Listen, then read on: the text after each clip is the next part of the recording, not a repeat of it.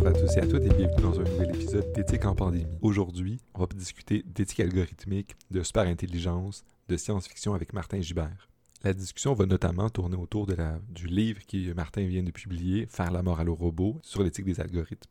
Avant de commencer la discussion d'aujourd'hui, j'aimerais commencer par une anecdote. Jeune, j'étais rôliste. Je le suis encore un peu aujourd'hui, en fait.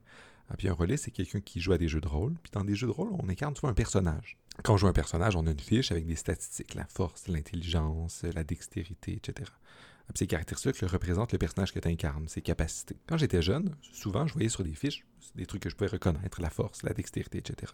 Mais pendant un moment aussi, je voyais, dans certains jeux, la sagesse. Puis longtemps, ça m'a posé problème. Je me demandais, pourquoi est-ce qu'on a besoin de la sagesse quand on a l'intelligence? Pour moi, à cette époque-là, avec la raison, l'intelligence, avec la raison avec un grand R, on pouvait régler les problèmes moraux. On pouvait dire, mais on va calculer ce qui est le plus utile pour le plus grand nombre. On n'a pas vraiment besoin d'autre chose. La moralité, c'est quelque chose de rationnel. C'est une question d'optimisation, de maximisation. J'avais autrement dit des intuitions très, très utilitaristes. Pour moi, c'était ce que Martin va appeler aujourd'hui le système 2. Raison, langage, euh, les facultés humaines de ce genre-là qui nous permettaient de... Euh, juger le bien et le mal. Or, ça a pris un peu de temps pour que je comprenne pourquoi est-ce que certaines personnes, du moins, considéraient qu'il fallait une autre chose. Il fallait, il fallait de la sagesse. Je fais souvent euh, la blague un peu anachronique parce que ça coïncide pas avec mon expérience vécue que j'ai découvert la différence entre intelligence et sagesse quand j'ai découvert qui était Elon Musk. Mais en fait, avec le temps, avec l'expérience, j'ai mieux compris les forces et les avantages de l'utilitarisme, mais aussi euh, la complexité du rapport que l'être humain entretient avec l'action bonne, avec les, le tempérament ou le caractère des personnes qui font ces choses-là, la complexité de, l'expérience humaine en général. Je pense que, nonobstant le calcul ou l'intérêt du calcul utilitariste, le développement d'un vocabulaire moral a quelque chose qui était vraiment important pour moi. Développer une manière de définir ou de décrire c'est quoi les bonnes actions, les mauvaises actions et pourquoi. Puis pas juste en termes de ça, ça minimise ou ça maximise l'action, mais en disant ça, c'est une chose juste, ça, c'est injuste, ça, c'est généreux, ça c'est avare, ça c'est courageux, ça c'est lâche, ça c'est fourbe. J'ai rencontré des gens qui avaient ces traits de caractère-là ou qui agissaient de, cette, de telle manière, des gens généreux, des gens fourbes, mais aussi des gens euh, absolument très humains, sensibles, empathiques, qui avaient ce qu'on que l'éthique de la vertu aristotélicienne euh, favorise, c'est-à-dire un juste milieu entre des extrêmes. Des gens qui étaient des très très bons êtres humains, s'il y a une chose de certain dans ma vie, c'est que j'ai euh, eu la chance de côtoyer des gens extraordinaires. Des gens extraordinaires, non, non seulement dans le fun ou le plaisir que j'ai avec eux, mais dans leur qualité morale. J'ai rencontré des gens d'une grande vertu. Puis je pense que c'est ça qui m'a amené, c'est la rencontre de ces gens-là qui m'a amené à m'intéresser à l'éthique de la vertu, parce que je me disais, il y a quelque chose chez ces gens-là. J'avais envie de faire comme eux. J'avais envie de développer leur caractère moral. Pas toujours d'être aussi intelligent qu'eux, mais je me dis non, mais nonobstant l'intelligence, ce sont des gens qui sont sages. Ils savent comment interagir. Ils savent à quel moment agir d'une telle et telle manière. Ils ont cette sagesse pratique. Ils ont cette capacité-là à faire ce qui est bon. Ils ont le mot juste, l'approche juste. Puis ça, c'est quelque chose qui m'a, vraiment fasciné, qui m'a motivé aussi individuellement à devenir une meilleure personne, à vouloir forger mon caractère en regardant ces gens-là, en disant, ces gens-là, ce sont des bonnes personnes. Ils ont, ils ont le genre de, de vertu que j'aimerais développer parce que c'est le genre de vertu que j'aimerais que tout le monde aille. Certes, peut-être parce que ça a des conséquences positives pour le plus grand nombre, mais aussi parce que je pense que c'est ça l'excellence de l'être humain, une personne qui ont ce genre de valeurs-là, euh, qui ne sont pas corrompues, euh, qui sont intègres, etc. Ces gens-là ont réellement, selon moi, participé à faire de moi une meilleure personne en les imitant, m'inspirant d'eux. Je suis devenu, je crois, plus généreux, plus tolérant, plus ouvert, plus sensible aux émotions, plus empathique, plus moins stressé, moins anxieux, etc. Je pense que plein de choses que j'ai appris d'eux. Je pense que je suis devenu une meilleure personne, puis je pense que j'ai fait des meilleurs choix. J'ai développé une, meilleure, une plus grande sagesse pratique, une capacité à savoir quand agir d'une certaine, certaine manière, pouvoir jouer dans la complexité des choix moraux, surtout des dans les situations surtout où il n'y a pas de calcul facile qu'on peut faire parce qu'on n'a pas accès à très peu d'informations souvent. Puis on se dit, bon, mais qu'est-ce que, qu'est-ce que je dois faire? Puis mon réflexe était parfois de me dire, mais qu'est-ce qu'il aurait fait ou qu'est-ce qu'elle aurait fait? Qu'est-ce que ces gens-là que j'admire, qui étaient parfois des êtres humains réels, des amis à moi, des proches, parfois des collègues, mais parfois aussi des personnages fictifs, des euh, personnages de science-fiction peut-être, ou de fantasy, ou de romans, ou de téléséries. On se dit, mais qu'est-ce que ces gens-là, que je trouve qui sont des bonnes personnes moralement, euh, auraient fait dans cette situation-là? Et ce faisant, je pense que ça a forgé mon caractère dans un sens qui est meilleur. Je pense qu'il est meilleur au sens même utilitariste. Je pense que ça crée plus de bonheur pour le plus grand nombre. Euh, c'est plus utile pour moi, pour les autres, pour mes proches, mais autant pour la société. Pour la société aussi, parce que notamment, l'éthique de la vertu peut être une éthique sur les vertus civiques, sur les vertus citoyennes, sur comment être un bon citoyen, comment protéger ou faire persévérer euh, le cadre institutionnel juste dans lequel on est, puis résister à sa corruption. Même chose pour euh, l'épistémologie. Je pense qu'avoir des vertus intellectuelles, être humble épistémiquement, euh, reconnaître les autres perspectives, avoir, avoir une bonne méthode scientifique, une bonne méthode de, pensée critique, ce sont des vertus intellectuelles aussi. L'idée de vertu est multiforme et c'est une de ses grandes forces. Parce que c'est là l'élément fondamental de l'éthique de la vertu. L'éthique de la vertu, c'est moins une éthique d'une action qu'une éthique du caractère, où on forme le caractère d'un individu. Puis ce caractère-là se forme notamment par euh, l'émulation de personnes dites vertueuses. Pourquoi? Parce que agir de manière vertueuse, c'est agir comme une personne vertueuse. Puis bon, là, c'est un peu indirect, comme Martin va nous dire aujourd'hui, mais c'est bien ça. L'éthique de la vertu, c'est une éthique du caractère qui euh, nous encourage à utiliser euh, des modèles qui peuvent être réels ou fictifs, euh, pour guider nos actions. C'est aussi une éthique qui est sensible à la corruption du caractère ou à l'amélioration du caractère.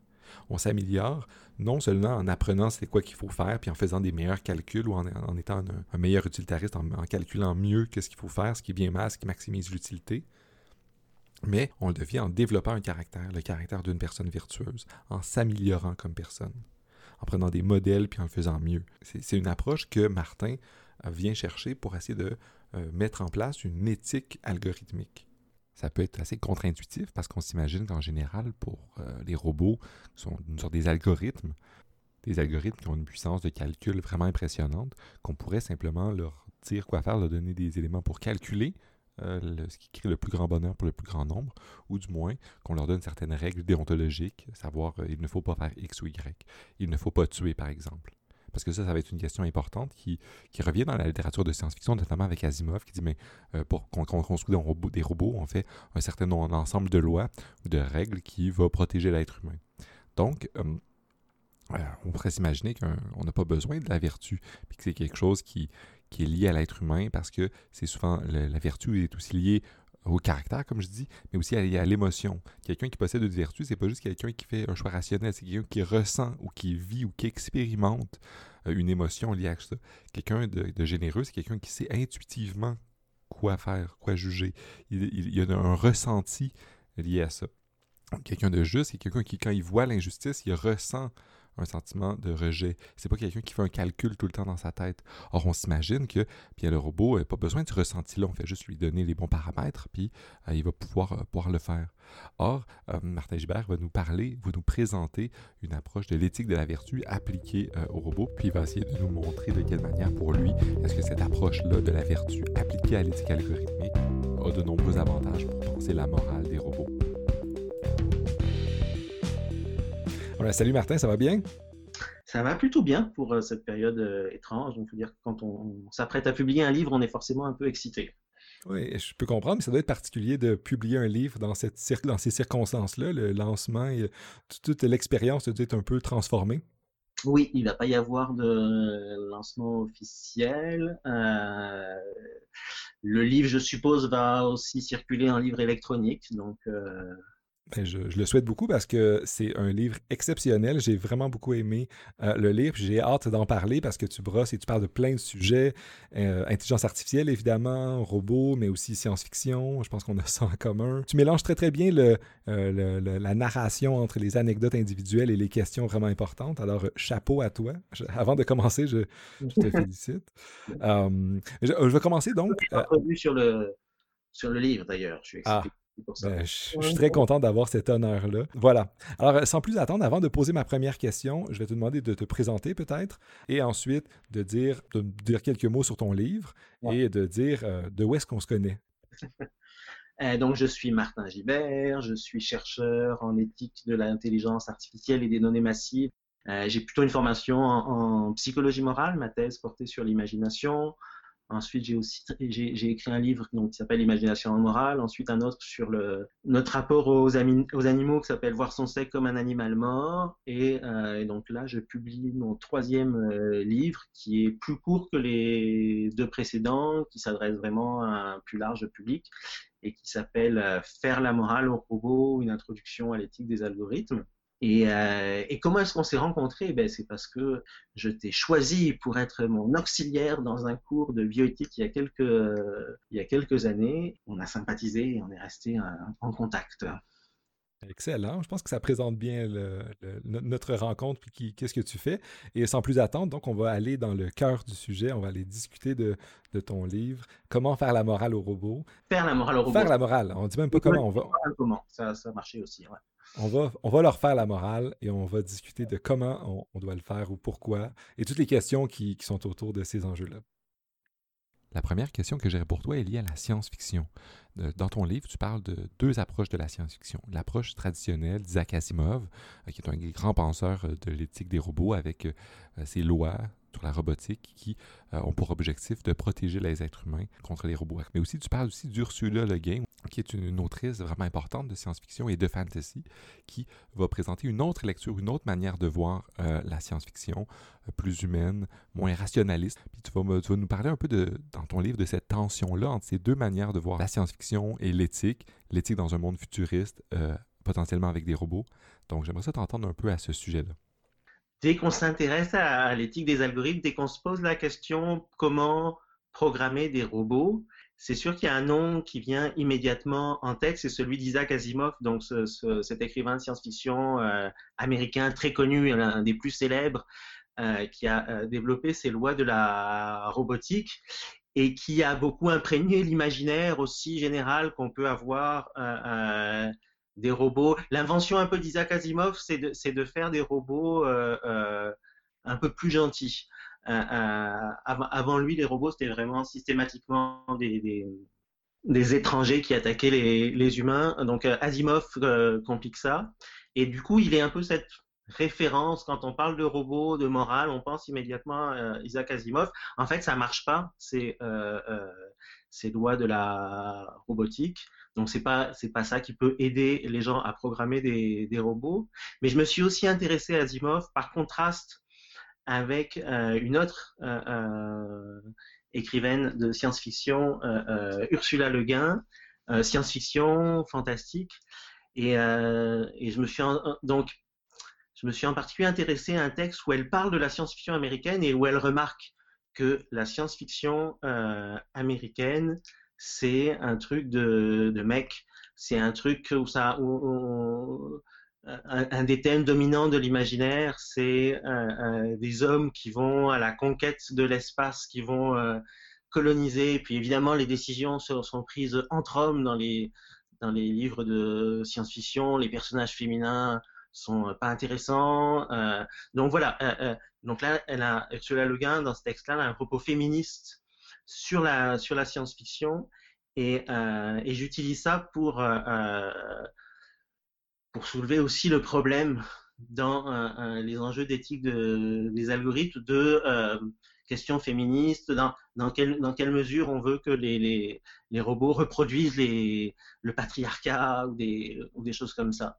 Donc la, la science-fiction peut vraiment éclairer deux types d'idéologies qui seraient enfouies dans les algorithmes. Et là, tu as commencé en disant que la réflexion d'Asimov qu'Asimov fait avec les robots dans ses lois de la robotique euh, aide pas particulièrement. De quelle manière est-ce que ça, ça aide pas euh, les, gens qui en ce moment sont en train de, euh, designer les, les, agents robots? Ben là, on peut prendre, si on, si on prend l'exemple le plus simple et qui est quand même un bon exemple, c'est les, les, exemples de voitures autonomes et qu'on se demande comment est-ce qu'on devrait programmer une voiture autonome en cas d'accident inévitable, ben, la règle qui nous dit un robot ne devrait jamais attaquer un humain, euh, par définition, elle ne elle, sert pas parce que là, on est dans une situation où la question, c'est pas est-ce qu'il faut euh, euh, faire du tort à un humain ou pas, c'est plutôt de choisir à qui faire du à qui faire du tort. Et là, les, les Asimov aide absolument pas quoi. C'est des, règles qui nous, qui nous, permettent de voir qu'on peut protéger les humains. C'est des grandes règles à un haut niveau, mais ça ne nous aide pas à régler des dilemmes éthiques, des situations dans lesquelles bien, les deux ont des valeurs qui, sont, qui nous intéressent, mais dans lesquelles on doit trancher entre deux options. C'est ça, ça, ce, que ça. Ce que ça prendrait en plus, c'est euh, quelles sont les, les, les, les valeurs euh, ou les normes morales que respectent euh, ces robots, en plus de ces normes très très générales avec lesquelles on peut être d'accord. Et ceci étant dit, c'est une question qui se pose aussi pour les, humains, parce que euh, voilà, on peut se demander quelles sont les, les, normes et les valeurs qu'on doit mettre en place pour, euh, dans, dans, ce type de situation. Quoi. Et ça nous ramène un peu à la question qui est centrale dans ton livre, c'est qu'il essaie d'explorer les différentes euh, écoles de l'éthique normative, euh, l'utilitarisme, le déontologisme euh, et l'éthique de la vertu. De quelle manière est-ce qu'on pourrait utiliser ce cadre-là pour réfléchir un peu à, ces dilemmes éthiques-là et comment est-ce qu'on pourrait s'attendre à ce que les algorithmes ou les robots interagissent dans des situations de dilemme éthique? Oui, tout à, fait. Ça a vraiment été ça, le, c'est le cœur du livre, c'est ce qui a un peu motivé l'écriture. C'était tout simplement la question, ben, quelles devraient être les théories morales ou les règles morales à implémenter, éventuellement, si c'est possible, dans des, euh, dans des robots? Alors, euh, une voiture autonome, c'est un, un genre de robot, c'est un robot de, transport.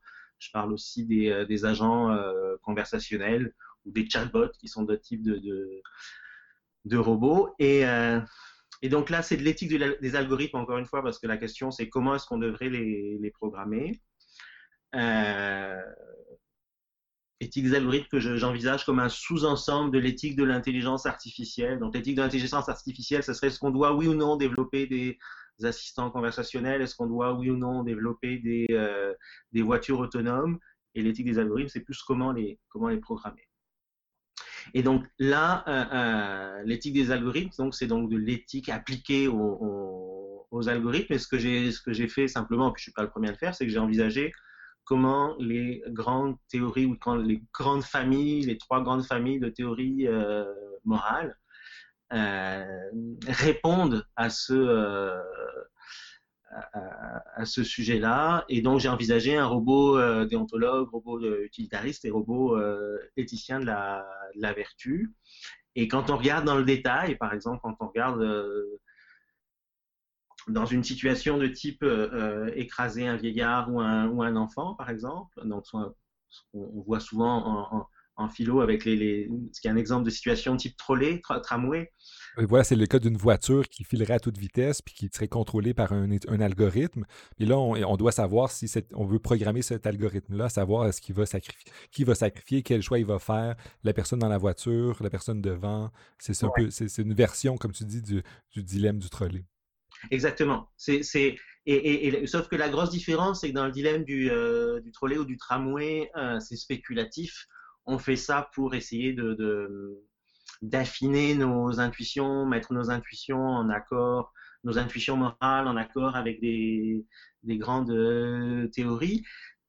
Et, et c'est parfait pour enseigner l'éthique, d'ailleurs, parce que euh, euh, ça permet d'avoir un, quelque chose de concret sur lequel réfléchir. Un contraste assez fort sur c'est quoi les différentes options. Exactement, parce qu'on a des intuitions très, très variées, puis on a, on a des intuitions un peu inconsistantes aussi, donc c'est intéressant de, les examiner.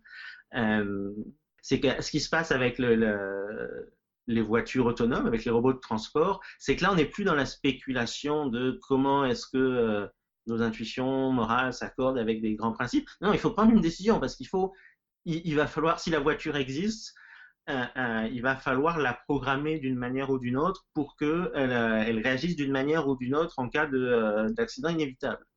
Ça peut être qu'on décide de la programmer pour qu'elle réagisse de façon random, qui un, un, tirage au sort finalement en mettant entre le, le ou l'enfant. Mais ça, c'est une, décision euh, aussi.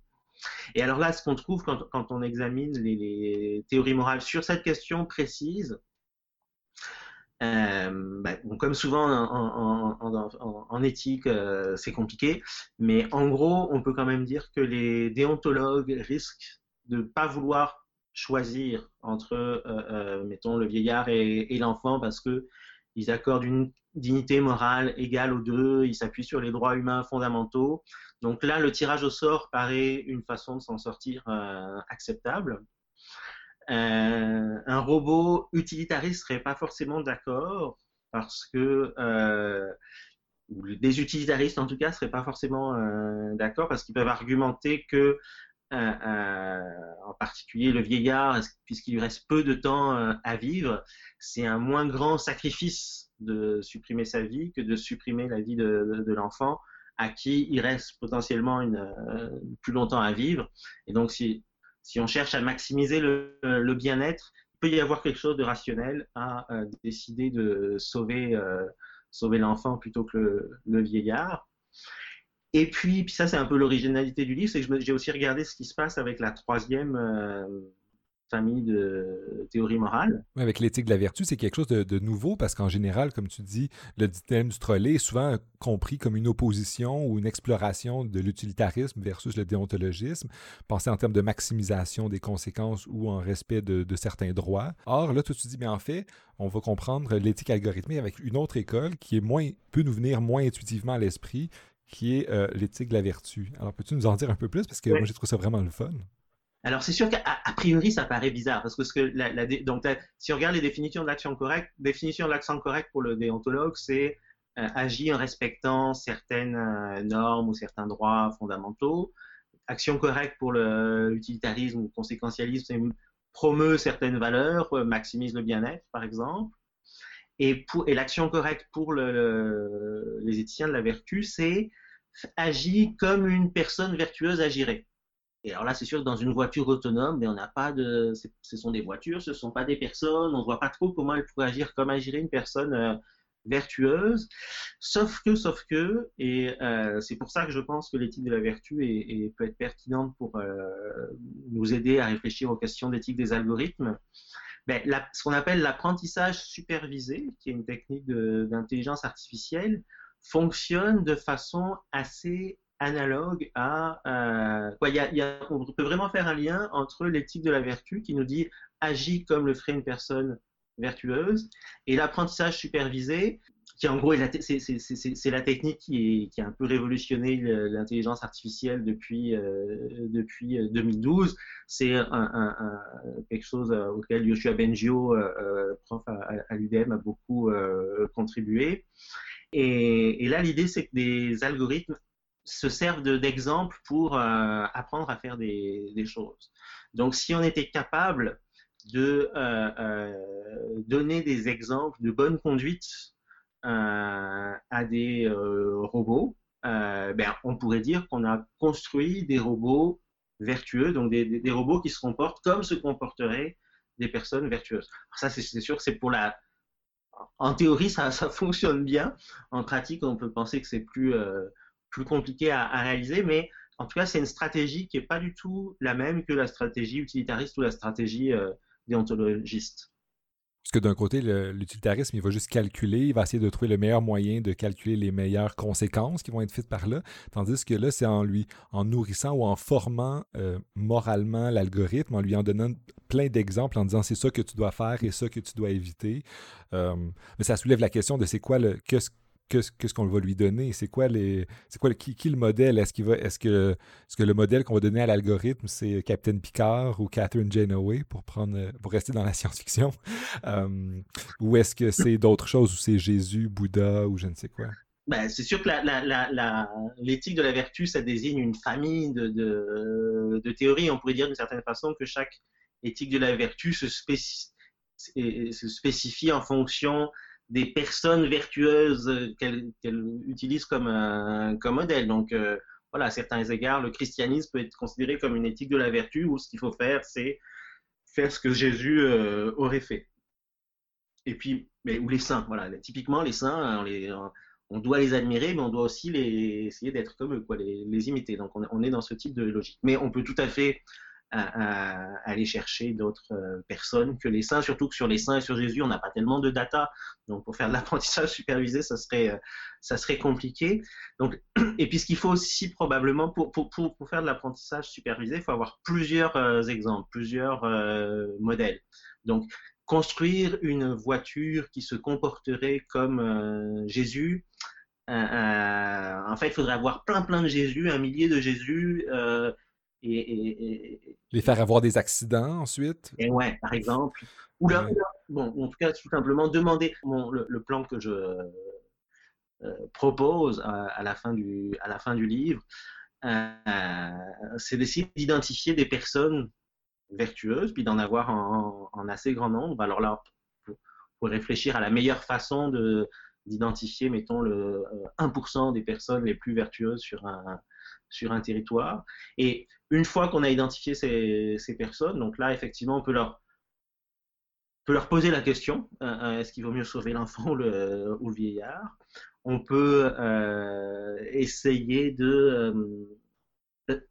Euh, un, des gros avantages de l'éthique de la vertu sur ces deux euh, consoeurs, l'éthique utilitariste et l'éthique déontologique, c'est son aspect un peu indirect. L'éthique de la vertu, elle ne nous dit pas directement c'est ça qu'il faut faire, elle nous dit faut faire ce que ferait une personne vertueuse. Alors que les deux autres, elles nous disent directement, bah, faut respecter telle norme, mettons, faut jamais mentir, ou faut promouvoir telle valeur, mettons le, plaisir, il faut maximiser le, plaisir, alors que l'éthique de la vertu, elle a, elle a cette stratégie euh, indirecte, ça c'est un, premier avantage, me semble-t-il, et elle permet aussi de tenir compte d'autres aspects dans la, la, condition morale humaine, il y a du, ce qu'on appelle du système 1 euh, et du système 2. Le système 1, c'est le système cognitif, euh, intuitif, euh, en particulier là où il y a des, des, émotions. Donc,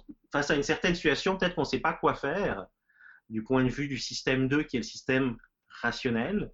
Ça, c'est des grandes divisions en, en, en psycho-cognitive. Euh, mais on ressent quand même des choses assez fortes au niveau du, système 1. Mettons, on a une émotion d'empathie, puis c'est cette émotion d'empathie qui va faire qu'on agit. Mais les, les, les, théories utilitaristes ou, déontologistes, elles sont assez, elles, touchent pas au système 1, au système 1. Elles sont uniquement dans, dans le système 2, alors que l'éthique de la vertu, comme elle prend appui sur des, personnes vertueuses, sur des agences qui ont euh, des émotions, qui ont un système 1 et un système 2, ben, en, utilisant ces en utilisant ces modèles euh, de personnes vertueuses dans l'apprentissage supervisé, on peut espérer aller attraper des, euh, des, intuitions de personnes vertueuses qui relèvent pas simplement du système 2, mais aussi du, système 1.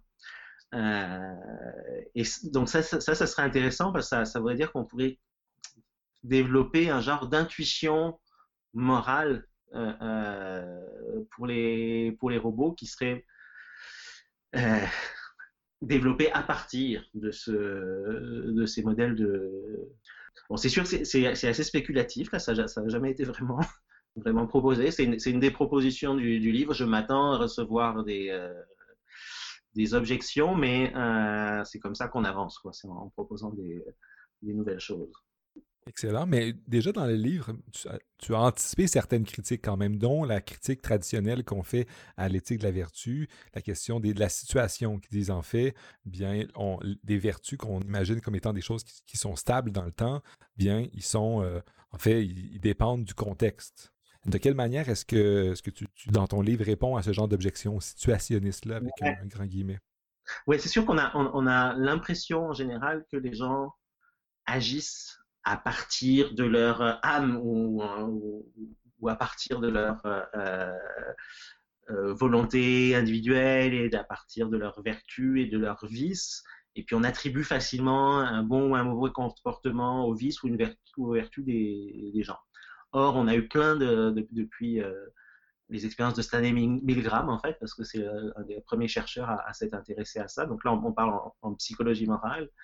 Euh, on a eu plein d'expériences en psychologie morale qui nous ont montré que souvent la bonne explication aux comportements moraux ou immoraux des gens euh, se situe pas du côté de leur caractère, mais du côté de la situation dans laquelle ils sont. Donc typiquement chez Milgram, c'est les gens sont en situation de soumission à l'autorité, et euh, ils se mettent à agir de façon qui peut paraître euh, bah, euh, vraiment sans cœur en envoyant des, des, des décharges électriques. Mais c'est pas parce qu'ils sont sans cœur, c'est parce qu'ils sont dans une situation particulièrement stressante, dans une université, avec des docteurs en sarreau qui leur disent bah, non, il faut absolument que tu envoies telle décharge électrique, etc. Mais donc ça, ça c'est ça, ça, des, études qui relativisent le poids de, euh, euh, de la composante vertu par rapport à la composante situation pour expliquer un comportement euh, moral ou immoral de quelqu'un, mais c'est pas des études qui disent la composante euh, vertu égale à zéro. Et en fait, même dans les expériences de Stanley Milgram, bah, il y a des gens qui avaient peut-être plus de force de volonté ou qui, qui, refusaient d'envoyer euh, les, les, chocs assez vite. Donc on pourrait, on pourrait dire, bah, voilà, les personnes vertueuses, c'est en fait c'est les personnes qui sont plus vertueuses que la que la moyenne. Et puis si on avait une belle si on avait des belles euh, statistiques ça c'est difficile de savoir comment évaluer la, vertu. Mais en supposant qu'on ait des, belles statistiques sur euh, euh, le niveau de vertu de, de chacun ben, les personnes vertueuses ce sont celles qui sont qui ont le plus tendance à résister à, à la situation et à exprimer leur, euh, leur vertu dans leur, euh, dans leur comportement.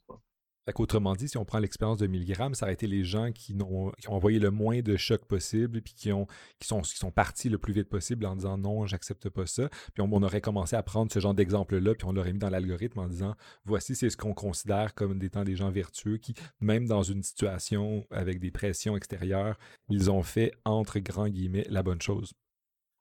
Ben, en tout cas, ce serait, une donnée euh, pertinente. Ce serait sans, doute pas suffisant, mais on pourrait dire, OK, là, on a identifié, mettons, un, un 10% de la population qui arrive vraiment bien à résister à, l'autorité, donc qui, arrive à tenir à, à, qui on, on, ferait confiance. En fait, c'est un peu ça l'éthique de vertu, et puis dans le la façon dont je propose de, euh, programmer les, algorithmes à partir de cette théorie, c'est un peu de euh, identifier à qui est-ce qu'on on, on, veut des robots à qui on puisse faire confiance.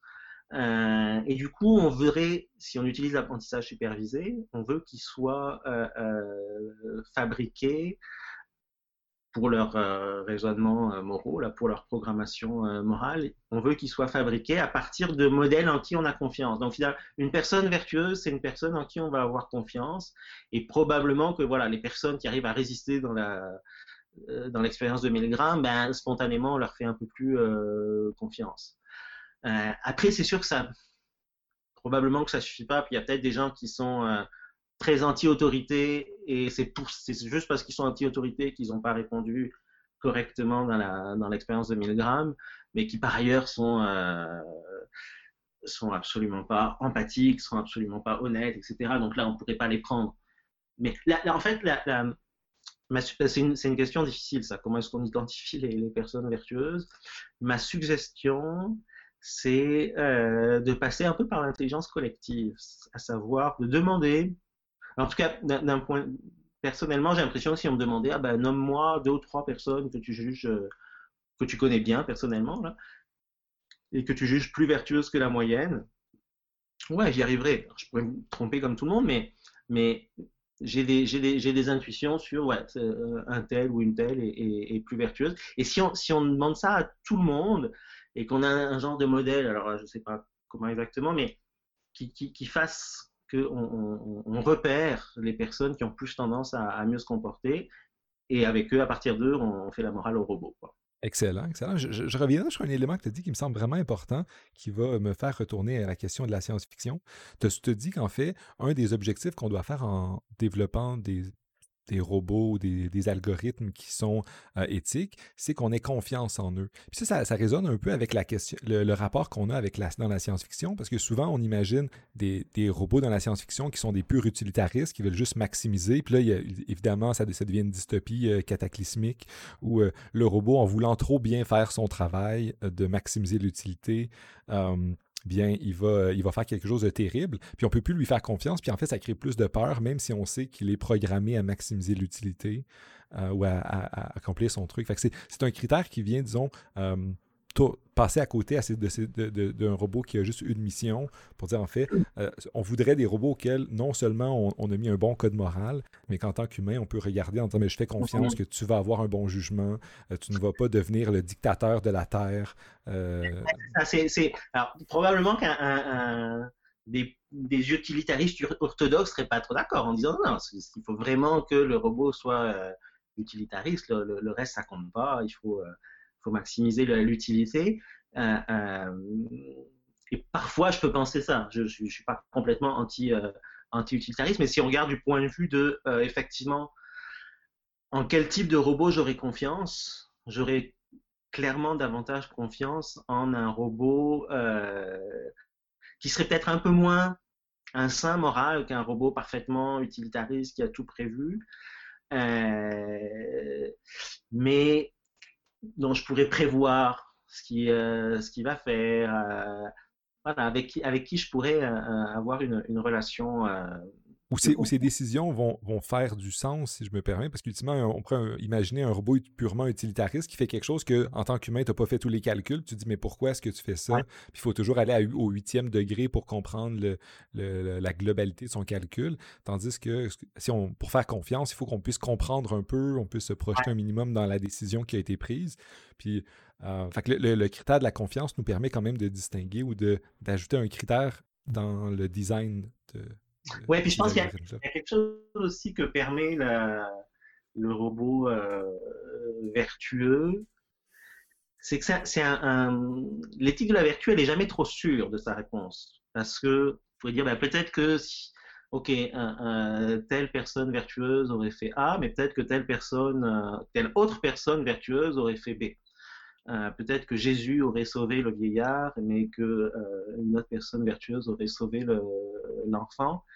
Donc il y, a, un côté un peu euh, imprévisible ou indéterminé dans la décision que peut prendre un, à, laquelle amène l'éthique de la vertu, ce qu'on lui a souvent reproché en disant ben non, l'utilitarisme ou le déontologisme sont bien plus utiles parce qu'ils nous donnent une et une seule bonne réponse.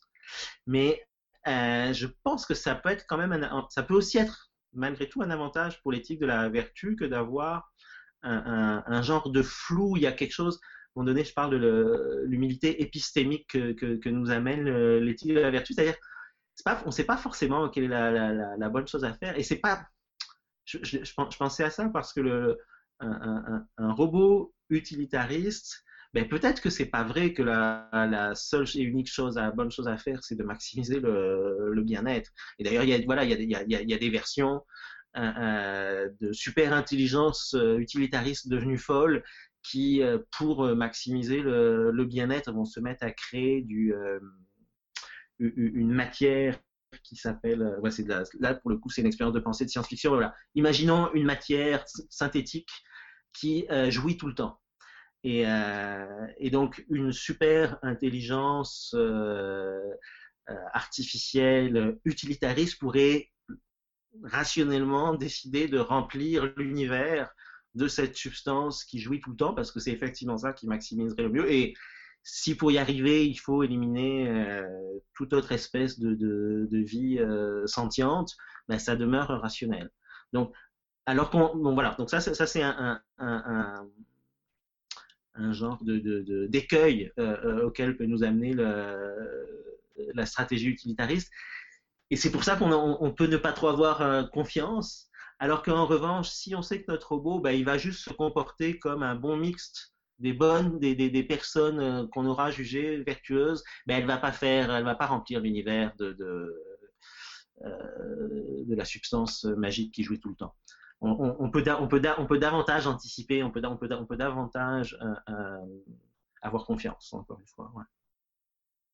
Excellent, excellent. Je, vais prendre une autre petite question qui est un peu euh, périphérique à ça, mais qui va revenir aux enjeux éthiques. comment est-ce que c'est réfléchir à ces enjeux-là d'éthique en voyant aborder la discussion de la vertu, de tout ça, dans un domaine qui est en constante progression, qui, et qui mêle plein d'enjeux, qui mêle l'enjeu de des débats autour de la super-intelligence, comme tu parles, des des risques existentiels pour l'être humain, à la fois euh, qui mêlent des enjeux euh, de production euh, de code pour des biens de consommation quotidienne, de parler des robots conversationnels ou des agents conversationnels. Il y a autant les intelligences artificielles qui se développent pour les voitures.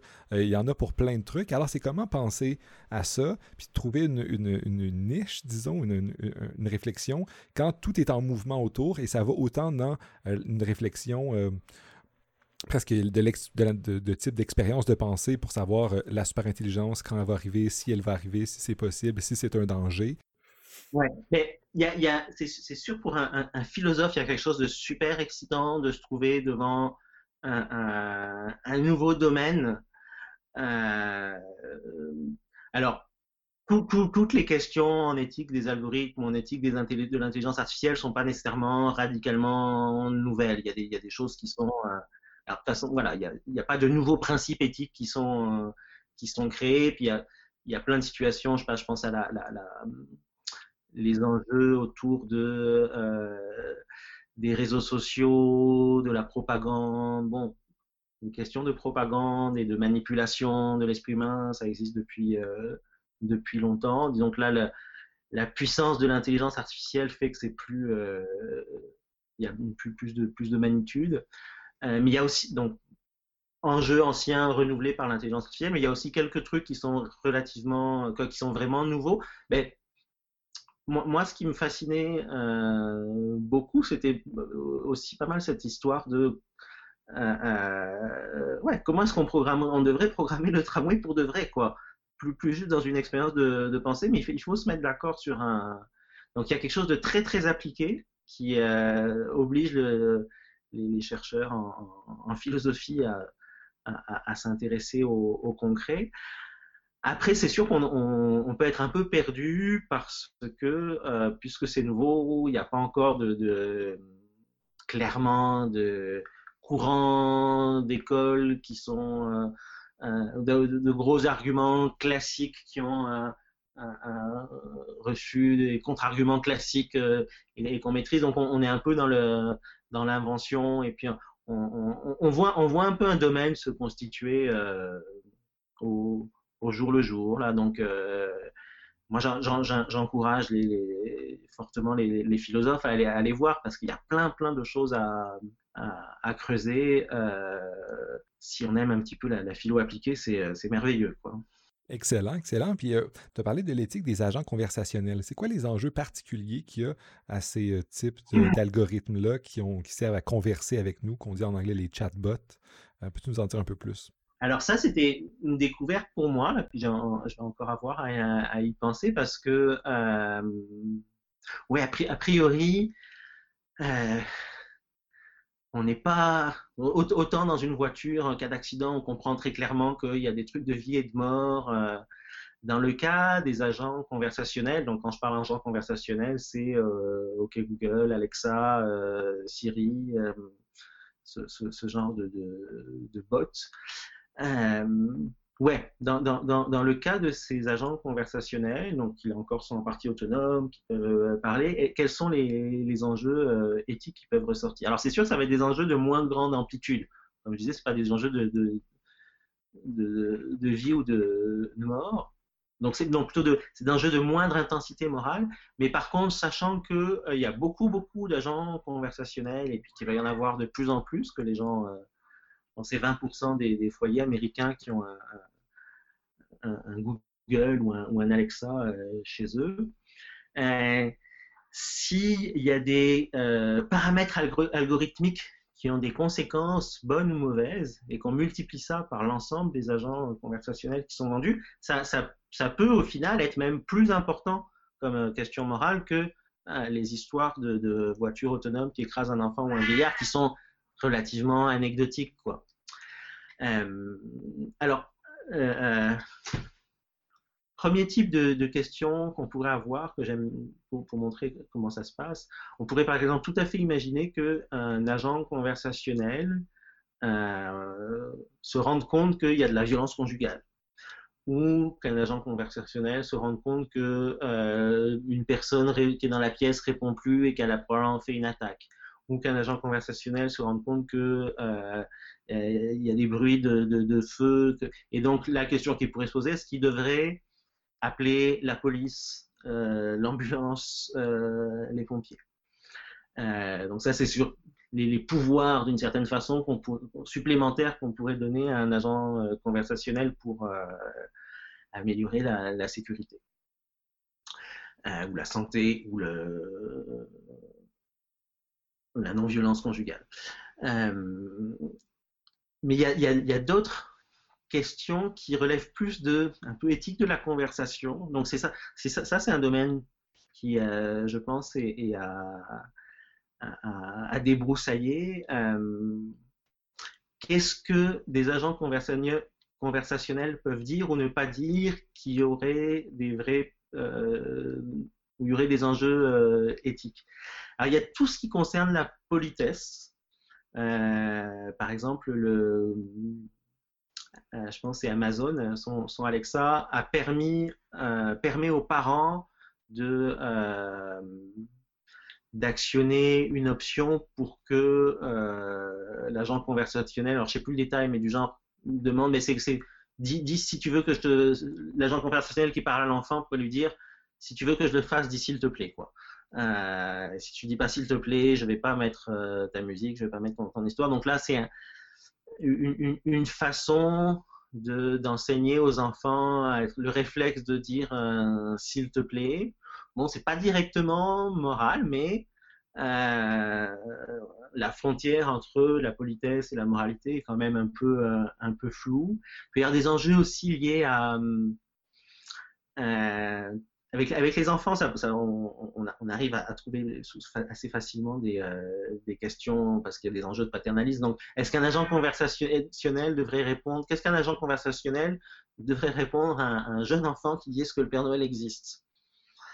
Euh, Bon, il faut, il, faut, il faut y penser. Probablement que la bonne chose à faire, c'est de trouver une façon de détourner, mais ça, pourrait se, discuter.